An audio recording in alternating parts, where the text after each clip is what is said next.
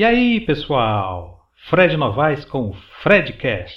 Neste episódio, sete qualidades que um editor espera de um novo repórter. Vamos ser bem objetivos. Primeiro, proatividade.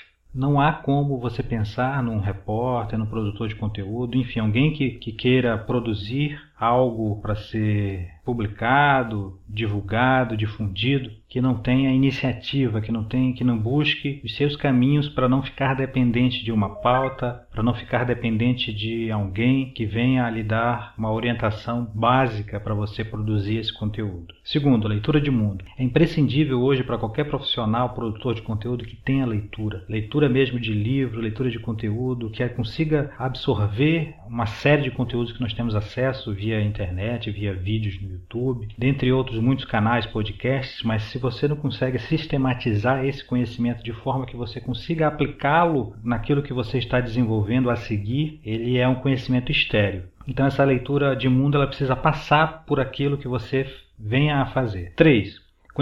Conhecimento básico em multiplataformas.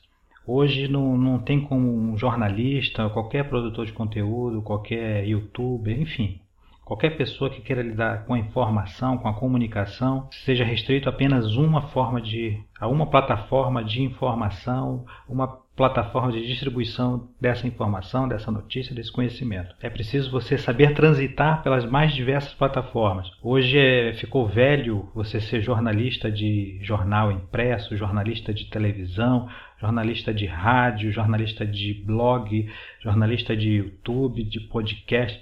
Você tem que ser multiplataforma. Você tem que ser multimídia em última palavra. Quarto ponto.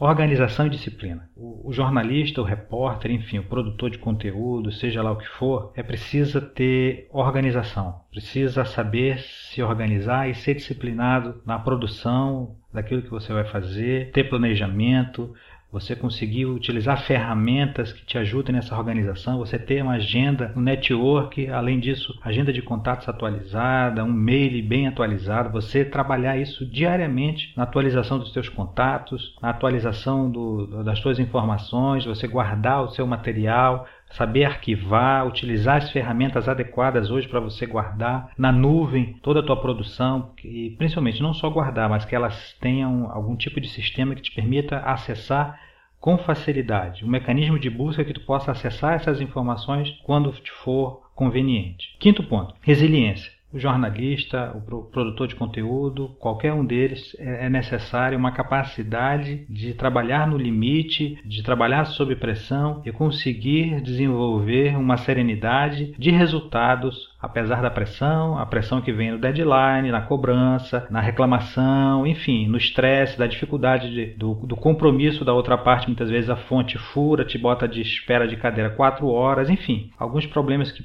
que são naturais de ocorrer, você precisa ter resiliência para saber lidar isso de uma maneira positiva e não fazer com que isso atrapalhe o teu projeto, a tua proposta, o teu plano de obter um resultado. Sexto ponto, dúvida e contexto. Todo jornalista, todo produtor de conteúdo precisa ter o pé atrás com relação à fonte de informação que você está buscando. Você tem que duvidar de, de notícias de site, principalmente nas redes sociais. Tem tantas notícias falsas que são plantadas. Você primeiro deve desconfiar e não confiar cegamente. Tem que primeiro investigar, buscar é, é, as informações na base, outras fontes é, transversais dessa informação para confirmar o dado. E mesmo quando você entrevista uma pessoa, conversa com uma pessoa, você busca sempre ter um pé atrás com relação ao que está sendo afirmado sempre levantando questionamento, levantando dúvidas, porque a partir dessa dúvida, a partir dessa, dessa descrença com relação ao que está sendo afirmado a ti, é que tu vai construir uma capacidade de leitura diferenciada daquilo que querem te jogar goela abaixo. E contexto, saber contextualizar toda a informação, saber trabalhar, trabalhar de uma forma que seja adequada aos dias atuais, que você consiga trabalhar aquela informação com, com outras fontes paralelas, enfim, você saiba contextualizar aquilo que foi dito, aquilo que foi apurado, utilizando as diversas ferramentas que a gente tem em mão para fazer essa análise de contexto.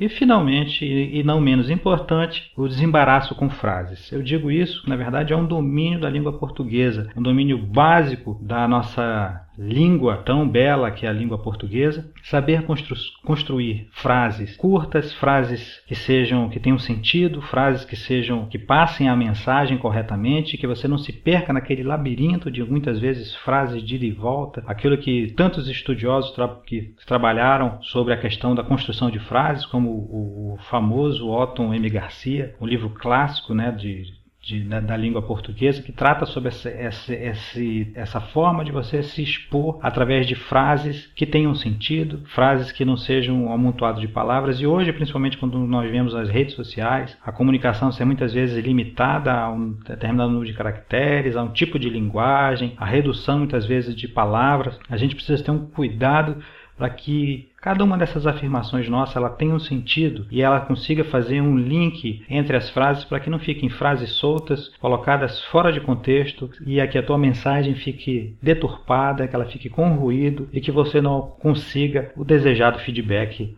da tua informação. Então é isso, pessoal. Eu espero que isso possa ter, ter sido útil a alguém. Um grande abraço e até a próxima.